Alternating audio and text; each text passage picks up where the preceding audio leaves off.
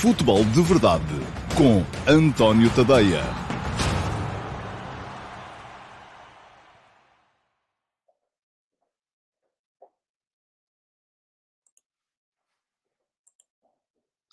Olá, muito bom dia a todos e sejam muito bem-vindos à edição de segunda-feira, dia 29 de novembro de 2021 do Futebol de Verdade. Um, uma edição que vai uh, passar muito por aquilo que sucedeu na 12 jornada da Liga Portuguesa. Bom, foi uma jornada muito acidentada, uh, porque teve aquela coisa que se passou no Estádio Nacional entre o uh, Benfica e a Bessade, que foi a equipa da Bessade a entrar em campo com novos jogadores, um, dois dos quais eram guarda-redes, embora um estivesse a jogar como jogador de campo.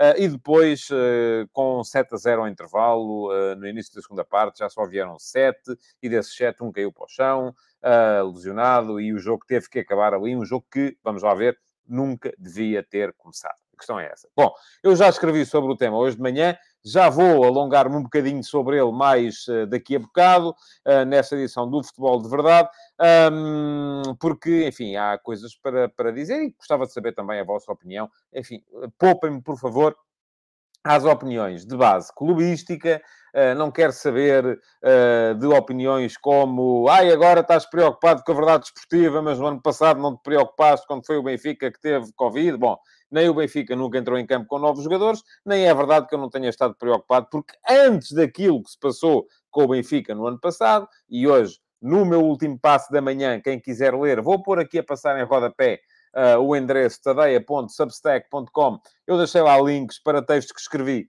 em setembro de 2020, a dizer que isto ia acontecer mais cedo ou mais tarde e que era importante o regulamento de competições da Liga vir a estipular um, condições para que os jogos fossem, trans, fossem uh, realizados ou não. Porque isto não pode ficar dependente do bom senso ou da boa vontade. Porque uh, se é o bom senso, eu digo-vos assim, ok, então o bom senso manda dizer que a verdade desportiva fica afetada quando uma equipa só tem nove jogadores para entrar em campo. Portanto, o jogo devia ser adiado. Então, mas e se tiver 10? Então, e se tiver 11, mas forem 11 jogadores dos Júniores? A verdade desportiva não fica afetada? Uh, e depois, dizem-me assim, ah, mas aí então tem que entrar a boa vontade dos clubes e tal. Assim, mas boa vontade. Mas e depois o que vai acontecer é que os clubes, ah, ah, ah, uns vão achar, ah, porque este clube não adiou quando foi contra mim, porque é que eu agora hei de adiar quando é contra o outro? Não, não faço. E, portanto, isto não tem que depender nem do bom senso, nem da boa vontade. Tem que depender de uma coisa muito simples, que são os regulamentos. É assim. E atenção, não confundamos também aqui duas coisas. Uma coisa são as regras do jogo de futebol. As regras do jogo de futebol estipulam que há jogo enquanto uma equipa tiver pelo menos sete jogadores. Bom, ok. Portanto, segundo as regras do jogo de futebol, podia haver jogo. Agora, outra coisa são os regulamentos das diferentes competições. Porque o regulamento do campeonato uh, de infantis do Alasca, que eu não sei se existe, mas deve existir, estipula uma coisa, por exemplo, relativamente às, às substituições, ao número de suplentes aos jogadores inscritos, e o regulamento de uma competição altamente profissionalizada e de elevado rendimento estipula outra coisa completamente diferente. E aquilo que faltou foi nunca se ter feito um regulamento, e eu adverti para isso em setembro de 2020, antes de haver casos de Covid porque já tínhamos tido aquele exemplo da, da, do que se tinha passado em janeiro de 2020 com o Vitória Futebol Clube num jogo contra o Sporting, que havia um surto gripal do qual, e o Vitória também entrou com 11 jogadores, mas sem vários titulares, e uh, teve 15 ou 16 jogadores impedidos de ir a jogo. Eu, na altura, já estávamos escaldados com isso e eu escrevi, felizmente escrevi, e disse, enfim, está uh, gravado em emissões televisivas na RTP3. Uh, ah, é importante que estipulemos aqui uma regra um regulamento. Ninguém ligou nenhum. Voltei a esse tema quando aconteceu o surto de Covid no Benfica. O Benfica também nunca teve que entrar em campo com menos de 11 jogadores. Uh, e voltei a recordar aquilo que eu tinha defendido em setembro de 2020, que foi antes de uh, sequer uh, ter havido Covid no, no Campeonato Português. e o que eu defendi foi a regra, e dei uma sugestão: pode ser, por exemplo, todos os clubes têm uma tabela de utilizados todos os jogadores têm X minutos em campo. Se, e vamos aqui agora supor, para um jogo, um clube estiver privado de utilizar mais de 6 jogadores entre os que jogaram pelo menos 50% dos minutos até aí, pode estipular-se que está seriamente penalizado pela Covid. E, portanto, tem o direito a pedir o adiamento do jogo para que não seja prejudicada a verdade desportiva. Isto era tão simples de fazer. Era só pôr isto, no... não é nas regras do futebol. Não baralhemos. É no regulamento da Liga Portuguesa. Era muito simples. E pergunto a vocês, e porquê é que não fazem? Bem, enfim, tenho uma série de uh, ideias a esse respeito. Uh, a mais complicada eh, de todas é não fazem porque assim dá mais jeito. Porque assim dá sempre para uh, chamar as teorias da conspiração e as cabalas, e o Benfica perdeu o campeonato ano passado por causa do Covid, e se ganhar este ano é porque o Covid afetou a Bessade, e, e vamos por aí afora, e, e continuamos nisto. E, e, atenção, por isso é que eu irritei-me seriamente no sábado à noite. As pessoas que estavam comigo na RTP, uh, ah, antes do, do da, da, emissão, perceberam uh, lá em cima, na redação, uh, estava o Gonçalo Ventura, estava o Jorge Andrade, estava o Alexandre Santos, estava o João Miguel Nunes, perceberam como eu estava irritado. Estava. Porque a, a, a única coisa que eu via era virem os, os tais argumentos que os adeptos trazem também à baila nesta altura, que são os argumentos de base clubística. E esses argumentos, seja os que são do Benfica, porque dizem, ah, mas o ano passado, quando foi o Benfica, não te preocupaste seja os que estão do outro lado a dizer oh, isto, o campeonato acabou, a verdade desportiva já não existe, porque o Benfica marcou sete golos e tal, contra uma equipa com nove jogadores, e se o campeonato for decidido por diferença de golos? Vocês sabem quantos campeonatos foram decididos por diferença de golos nos últimos 50 anos? Houve um. Foi em 78. Ganhou o Porto uh, ao, ao, Benfica de Mortimor. O Porto de Maria Pedroto ao Benfica de Mortimor. É altamente improvável que o campeonato venha a ser decidido por diferença de golos. Agora, pode acontecer, pode. E por isso mesmo isto tem que ser feito antes. Regulamentar antes. Não é? Antes. Não é agora. É antes. Era antes de começar o campeonato. Regulamento de competições. Tornar isto... E eu falei no tema. Porquê é que não fazem? Porque, na verdade, estão sempre muito mais preocupados em conseguir fazer valer argumentos parciais, que são os argumentos que depois as pessoas intoxicadas por estas centrais de propaganda, que são os nossos clubes hoje em dia, vão repetir vezes sem conta para as redes sociais. E eu estava a dizer, houve, houve teorias mirabolantes. Houve teorias de quem achava que isto era tudo para prejudicar o Benfica também, porque agora os jogadores do Benfica apanham Covid com os jogadores da Bessade que foram jogar e isto foi tudo montado para o Benfica poder, uh, uh, ou para que o Benfica não tivesse jogadores agora para um ciclo de jogos decisivos em dezembro, em que vai jogar uh, com o Dinamo de Kiev, com o Sporting, duas vezes com o Porto. Uh, portanto, isto dá para tudo, tal como houve teorias de quem achasse que o Abessado está subjugado ao Benfica e que não pediram o adiamento, que era só para que o Benfica pudesse ganhar por muitos, que era para depois, no fim, vir ganhar o campeonato pela diferença de golos. Hoje, não tenho paciência, francamente, não tenho paciência.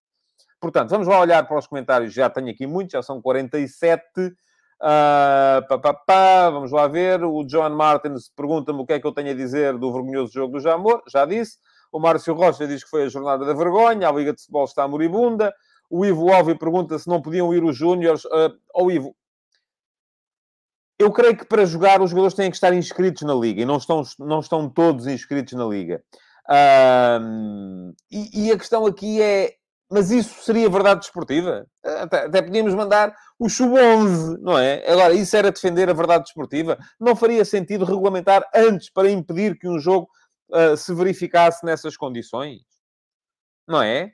Além de que depois estamos a temos que pensar noutro, noutro aspecto que tem a ver uh, com a questão da, da imagem que estamos. Eu, eu estou, francamente, estou-me nas tintas. Se os jornais estrangeiros dizem bem ou mal do jogo do futebol em Portugal, é, é, não, não, me interessa nada. Não, não tenho esse complexo de ter que ir ver aos jornais estrangeiros. É pá, estão aqui a dizer bem de nós, pá, isto é fixe. Não, não me interessa. Agora, o que me interessa, e de facto isso é importante, é nós percebermos que se nós queremos, ainda no outro dia, no Futebol de Verdade VIP, eh, que foi para o ar no, no, no último sábado, do qual eu já vou falar, um, falava com o Josias Martim Cardoso e com o Simão Rochinol, dois uh, uh, habituais espectadores deste Futebol de Verdade e que são meus subscritores premium e por isso estiveram no Futebol de Verdade VIP. Um, sobre uh, o caminho do futebol negócio e como é que Portugal pode vir a equiparar-se aos grandes. Bom, temos que conseguir impor a nossa liga nas transmissões televisivas lá fora. E se as pessoas lá fora acham que isto aqui é tudo uma, uma enfim, um campeonato onde se joga 11 contra 9 e os 9, dois são guarda-redes, então não vale, ninguém vai estar a pagar para estar a ver jogos do Campeonato de Portugal, não é? Isto devia cumprir à Liga resolver. Porquê é que a Liga não resolve? Porque a Liga são os clubes e os clubes não querem resolver. Eu também acho que uh, eh, um, há muita gente neste momento a dizer ah, a culpa é do Pedro Proença, devia ter aparecido. Mas uh, esperem lá. Eu acho que é um bocadinho, sim. Mas o presidente da Liga agora é o tipo que tem que andar ali a dizer: ora bem, este jogo aqui eu quero adiar, este não. Ah, a culpa é da DGS porque uh, devia ter. Mas, mas, a DGS agora tem que ter. A DGS está organizada, não é para re realizar competições desportivas. A DGS está organizada, tem os seus delegados regionais de saúde, que não têm que decidir todos da mesma maneira. Decidem consoante as conveniências do momento. O delegado regional de saúde de Barcelos, no início do campeonato passado, à primeira jornada, decidiu que o Gil Vicente não estava em condições, porque tinha muitos jogadores infectados, e não estava em condições de ir jogar com o Sporting. E o jogo foi adiado. Ah, mas agora a delegada regional de saúde de Lisboa não adiou, mas agora eles têm que estar preocupados, os delegados regionais de saúde têm mais com que se preocupar, e a DGS, do que com a organização da Liga. Os clubes é que têm que se preocupar com a organização da Liga. A culpa é de Pedro Proença. É na medida em que Pedro Proença já devia ter entendido que este modelo de governação não presta. A Liga não funciona porque não existe. A Liga é uma extensão dos, de, de, das manobras dos clubes para fazerem, uh, uh, para defenderem os seus interesses sempre parciais. E, portanto, é impossível governar nesta casa. Eu lembro sempre aquela frase que um de vocês, eu não me lembro quem foi já, peço desculpa, uh, me escreveu aqui nos comentários uma vez ao Futebol de Verdade. Ter os clubes a mandar na Liga é como ter os putos a mandar na creche. E hoje lembrei-me de fazer, e depois não fiz, mas vou dizer agora. Fazer aqui um upgrade. É como ter os malucos a mandar no manicômio. Porque os interesses são conflituais e, portanto, não serve, não funciona este modelo. Se há culpa do Secretário de Estado do Desporto ou do Governo, uh, conforme sugeriu o Flóculo Porto, uh, até metendo ali ao barulho o cartão do adepto, como se o cartão do adepto tivesse alguma coisa a ver com isto. Tem nada. Zero. Agora, se há culpa, é por causa da, da, da, da, da, da lei de base do, do, do, do, do desporto. Porque, de facto, ela precisa de evoluir. Não serve esta organização que nós temos. Bom, mais comentários vossos. e há muita coisa aqui hoje. Uh, diz o Carlos Guiz, esqueçamos por momentos as leis do futebol, casos Covid positivos, contacto pessoal tem de haver isolamento, tenha sintomas ou não. Ninguém me diga que aqueles elementos de campo, staff, podiam lá estar. Pois não sei, olha, eu sobre isso não vou falar, não tenho, uh, não tenho, não tenho opinião uh, definitiva sobre o tema, né, né? porque não, não, é, não é de todo um tema sobre o qual eu seja especialista. Diz o Correio é fixe, não sei de quem é, ou foi ou irá ser a culpa do jogo se ter realizado, que eu antevejo é mais um surto no Benfica e depois como vai ser, vamos a ver. Uh, pode ser que não, esperemos que não. Um, Ana Matias diz que faltou bom senso a todos os níveis, faltou, sem dúvida, mas aí está. Isto não tem que se resolver com base no bom senso. Aliás, ainda há bocado estava a responder a um de vós, creio que no Twitter, já nem sei, estou tão baralhado, isto são tantos os, os sítios onde vêm os comentários, uh, que um, ah, e tal, o bom senso. E, uh, e alguém que dizia também, uh, foi no Twitter, sim, já me lembro, uh, que os jogadores do Benfica deviam ter parado, marcavam um ou dois gols e paravam. Não, isto não tem a ver com bom senso nem com boa vontade. Estamos a falar de, de profissionais de altíssimo rendimento. Agora eu vou dizer a profissionais de alto rendimento que têm que ser piedosos com adversários que são mais fracos. Não, têm que marcar sempre mais. Isso até. O respeito, eu sempre aprendi isto no desporto. Respeitar o adversário é dar o nosso melhor sempre contra ele. Sempre. O que não houve foi respeito pela competição. Isso é que não houve. E isso não tem a ver com bom senso. Teve a ver com a, a, a, a, falta de regulamentação. Porque o bom senso é uma coisa subjetiva. Depois nós vamos, ah, o bom senso agora devíamos adiar. E eu volto a dizer, então e se tivessem 10? Já não adiavam? Já não era... E se tivessem 11 para jogar? Já o bom senso já não mandava adiar. Não tem que ser com base em critérios subjetivos, tem que ser critérios puramente objetivos. Anda a bater-me por isso há ano e meio. Ninguém quis saber. E como ninguém quis saber, agora levam com isto em cima. Pronto, é assim. Acho, acho bem, não, acho mal, porque infelizmente estou, estou contra tudo isto. Diz o Henrique. Vi o seu tweet sobre a situação e concordo que, obviamente, este tipo de situações deveriam estar regulamentados e o facto de não estarem é responsabilidade da Liga. Bom, Henrique, é É responsabilidade da Liga, é como agora vimos dizer que é responsabilidade do Governo, a Assembleia da República, não fazer determinado tipo de leis. E atenção, o poder legislativo, o poder regulamentador, aqui pertence à Assembleia Geral, que são os clubes. O que o governo, neste caso, o presidente da Liga, pode fazer é dizer assim: eu com estes regulamentos não tenho condições para. e vai embora, vai à vida dele. Pronto.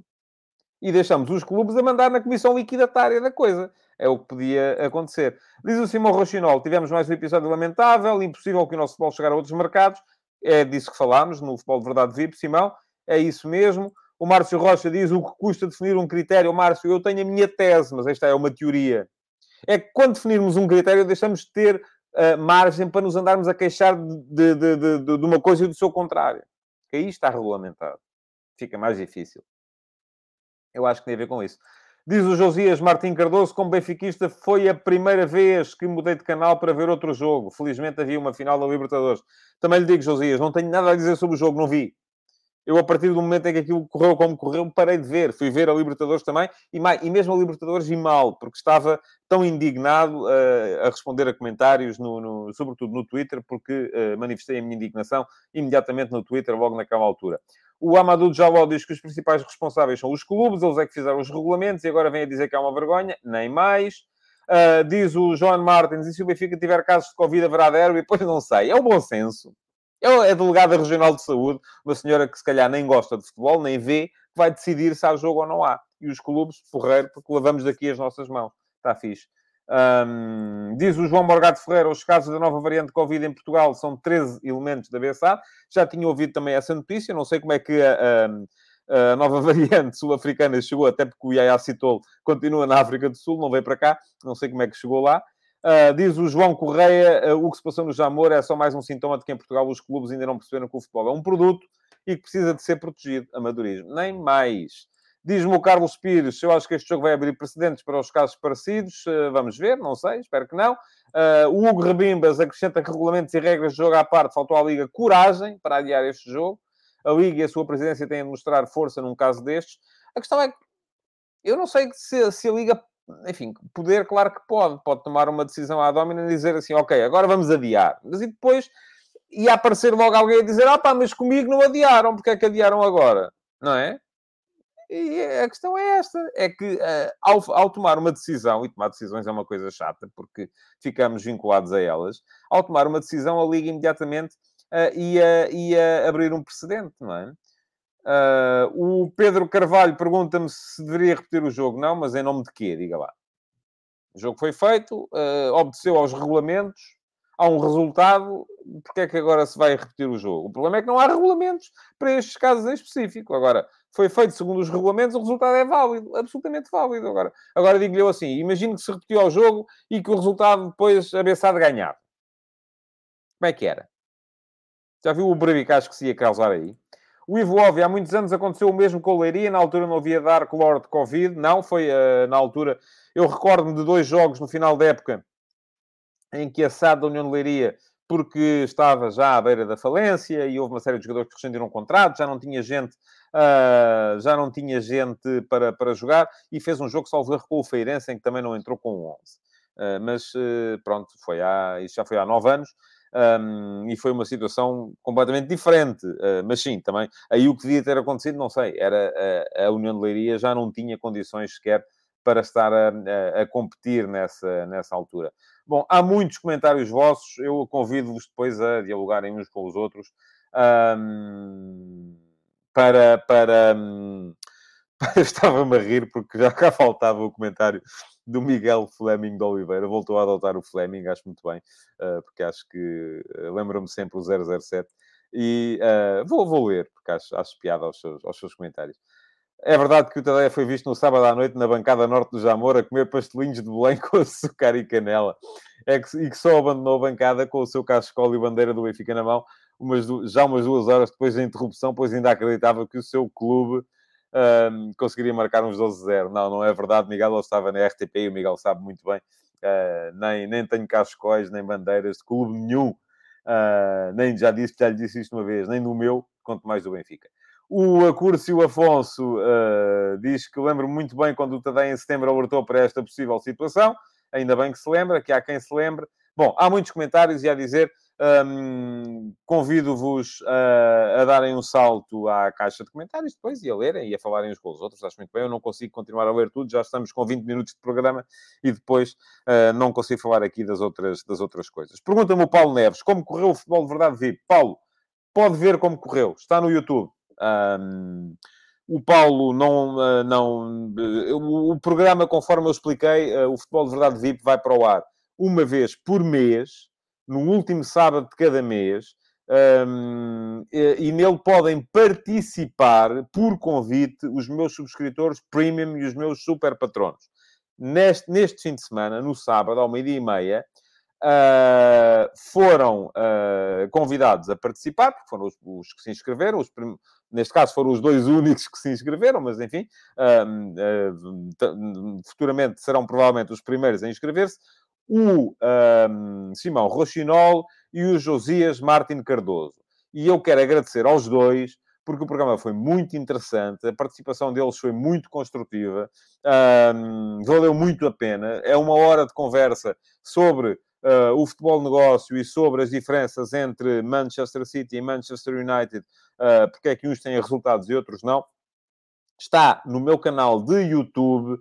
Uh, eu depois publiquei o link tanto no Facebook, como no Twitter, como no Instagram, uh, mas uh, acho que isto está, o algoritmo neste momento mostra pouca coisa que tenha links para o. Para, para fora do Facebook e do, e do Instagram, e, do, e portanto, muitos de vocês provavelmente não viram. É ir ao meu canal de YouTube, subscrevam para serem uh, avisados quando houver conteúdos novos e é uma conversa que, muito graças ao contributo extremamente positivo do Josias e do Simão, foi muito, muito, muito interessante e vale a pena, com certeza, darem lá um salto para, para, para verem.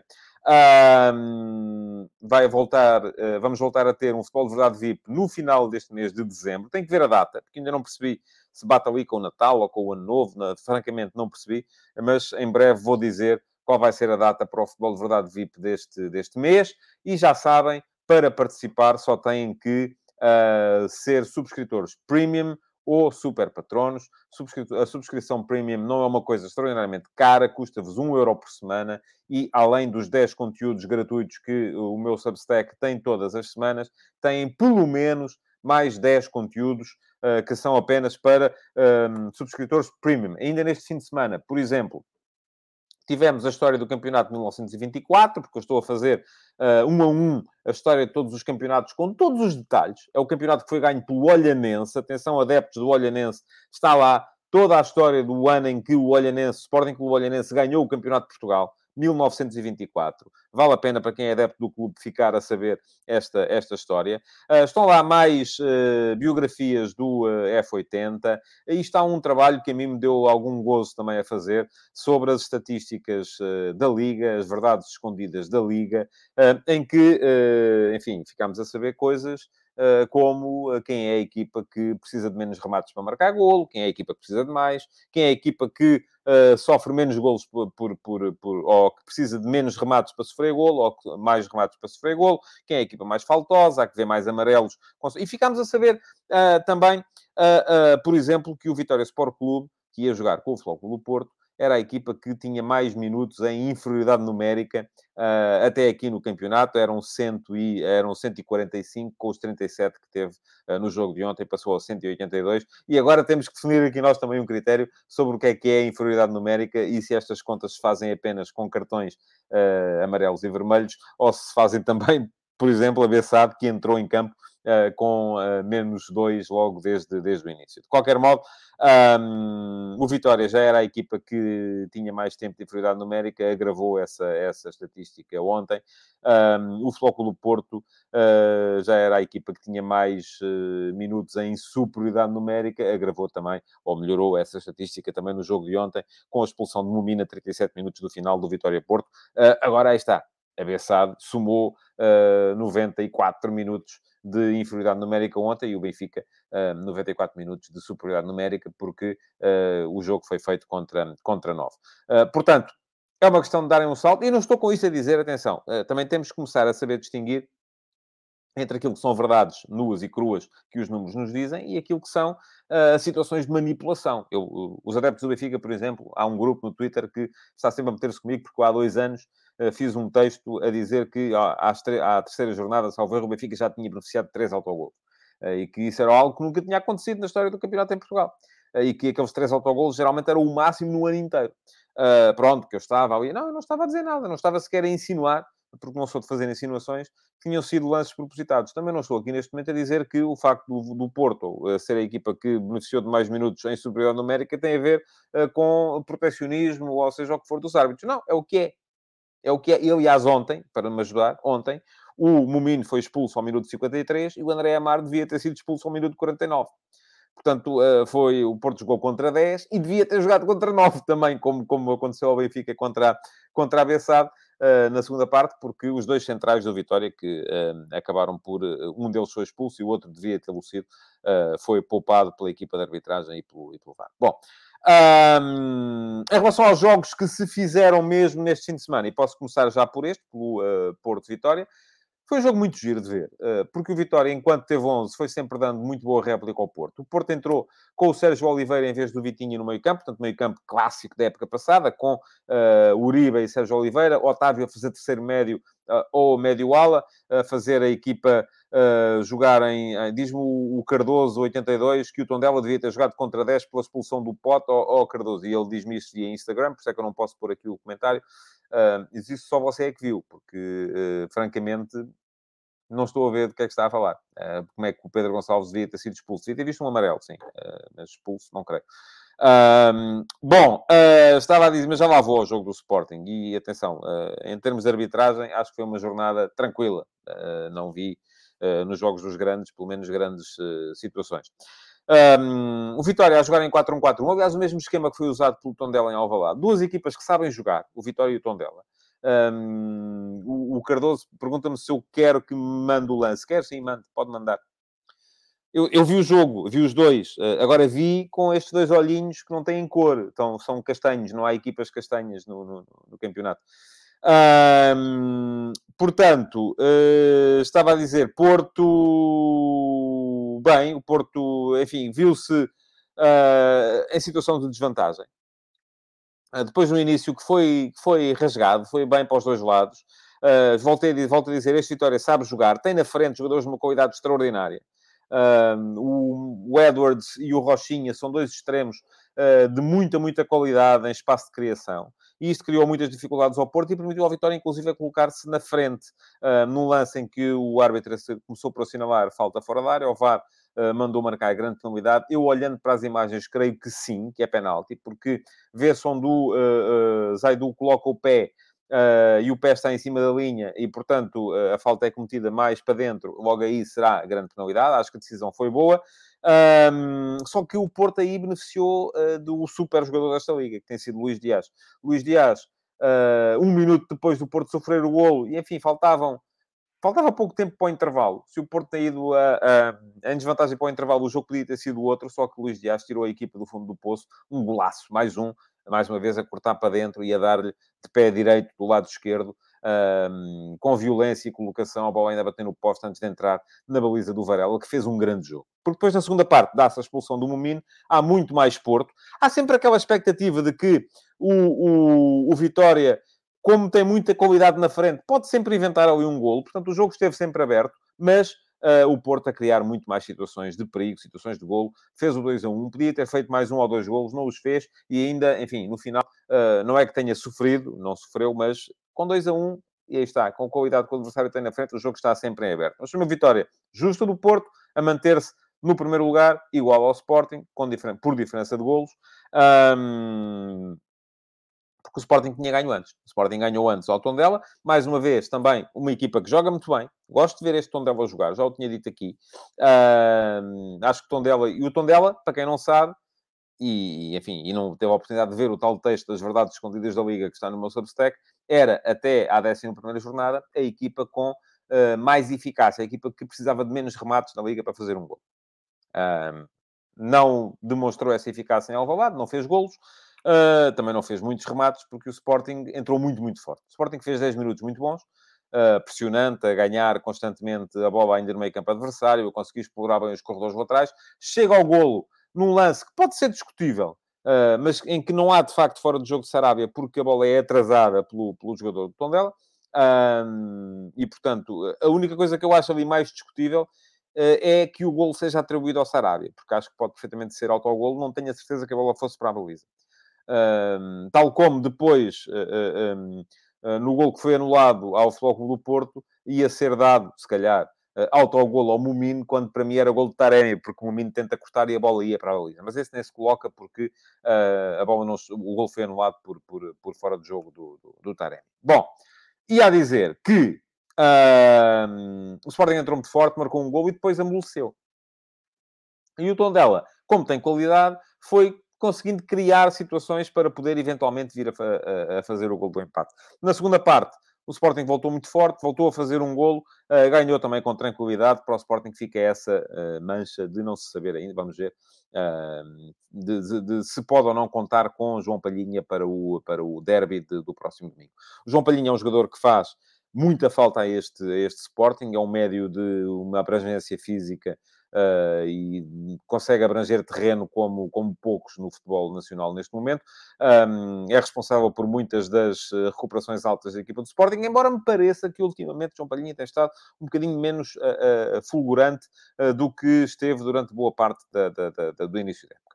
Uh, pode ser alguma fadiga já, não sei. Vamos ver. Uh, vamos ver também se há palhinha ou não há para o derby. E se não havendo palhinha, qual vai ser a solução encontrada pelo Ruben Amorim, se entra Bragança, o que dá ao meio campo um perfil diferente, ou se a ideia é entrar o Garte. Uh, e atenção, e quando se fala na hipótese de entrar o Garte, no meu ponto de vista, não é apenas por uma questão defensiva. Não é porque o Garte defende mais do que Bragança, ou não é por isso. Tem a ver com, com, com aquilo que seria pedido a Mateus Nunes. E o que é que o Ruben Amorim vai querer em termos de criação? Vai querer mais entradas de Mateus Nunes no espaço uh, dentro do bloco adversário, quase sempre em posse, ou vai querer, ehm, e porque se jogar o Garte, o Garte naturalmente fica mais e Mateus vai mais, e se jogar Bragança, naturalmente uh, Mateus fica mais e é Bragança quem vai mais. Ou se, em contrapartida, vai uh, querer mais circulação de bola, que é aquilo que o Daniel Bragança dá à equipa nessas circunstâncias. Vamos ver, e primeiro que tudo temos que ver se de facto se confirma a lesão ou não do João Palhinha. Pontos, notas finais para o futebol de verdade de hoje. Para uh, salientar a vitória do Palmeiras do Abel Ferreira na final da Libertadores. Vi mal o jogo, uh, comecei a ver, depois mudei para, o Benfica, depois, como o Bessado Benfica aquilo era o que era, voltei ao Palmeiras, mas depois passei de facto muito tempo no, no, no, no Twitter um, a discutir as vicissitudes daquilo Bessado Benfica. De qualquer forma, Parabéns ao Abel Ferreira, segunda vitória consecutiva na Libertadores, não só ao alcance de muitos, uh, aliás, só três uh, treinadores visaram. Uh, o Abel é o primeiro europeu a conseguir fazê-lo e ainda por cima com uma equipa que, volto aqui a dizer, tem muito menos talento que o adversário. Olha-se para o talento à disposição do Abel, olha-se para o talento à disposição do Renato Gaúcho no Flamengo e não tem comparação. Uh, acho que a vitória ali tem muito de treinador e acho que o Abel está a fazer um trabalho extraordinário no Palmeiras, tinha muito a ganhar em uh, comunicar um bocadito melhor, em uh, aparecer um bocadito mais como uh, autor daquela proeza que é do que está a ser a construção desta equipa do Palmeiras. Pontos finais para o sorteio do playoff. Começou por correr bem, quando Portugal apanhou a Turquia na meia-final a jogar em casa. Enfim, havia adversários mais complicados, já tinha dito aqui, Polónia, Ucrânia e Suécia pareciam adversários mais difíceis. Correu muito mal depois, quando saiu a Itália. Uh, voltou a correr um bocadinho bem quando uh, saiu o jogo em casa, na final. Vamos ver. Vai ser muito, muito complicado. O que se sabe para já é que dos dois últimos campeões da Europa, Itália e Portugal, um deles não vai estar no Mundial. E isso, naturalmente, é mau. Uh, e, por fim, hoje há bolador. Messi vai, em princípio, enfim, também já o escrevi há muito tempo, ser distinguido com o bolador do France Football. Um, o, a cerimónia vai ser transmitida na RTP3 e eu vou lá estar para comentar. Começa às sete e meia. Portanto, quem quiser ver, já sabe, é dar lá um salto, uh, que a partir das sete e meia temos a transmissão da, uh, da Bola Agora, resta-me agradecer-vos por terem estado... Ah, e falta a sondagem. Há uma sondagem no meu Instagram, como há uh, todos os dias, uh, que há o último passo. Hoje perguntei-vos a propósito do último passo, que teve a ver com, naturalmente, aquilo que se passou no Estádio Nacional. Uh, quem é que deve mandar no futebol em Portugal? Se é a Assembleia de Clubes ou se é um órgão exterior? Neste momento, 69% de vocês acham que é um órgão exterior, 31% acham que é a Assembleia de Clubes, portanto, tal como está neste momento. Um, estão aqui no Instagram o Bruno Outlaw e o Luís Manuel Silva Dias que, a dizer que vergonha o Messi ganhar esta Salvador e que se Messi ganhar será uma vergonha. Uh, vamos ver, Messi vai ganhar e eu amanhã cá estarei para comentar essa, com certeza, essa, essa vitória. Não me agrada comentar as coisas antes delas acontecerem, mas uh, é o que vai acontecer. Uh, temos que estar todos preparados para isso. Não acho que seja assim uma grande vergonha. É um ano muito aberto, mas, enfim, é o que é. Muito obrigado por terem estado aí. Podem partilhar, deixar o vosso like, continuar a comentar esta edição do Futebol de Verdade e voltar amanhã para mais uma edição, como sempre, ao meio-dia e meia. Uh, via YouTube, via Facebook, via Twitch e via Instagram. Muito obrigado então e até amanhã. Futebol de Verdade, em direto de segunda a sexta-feira, às 12h30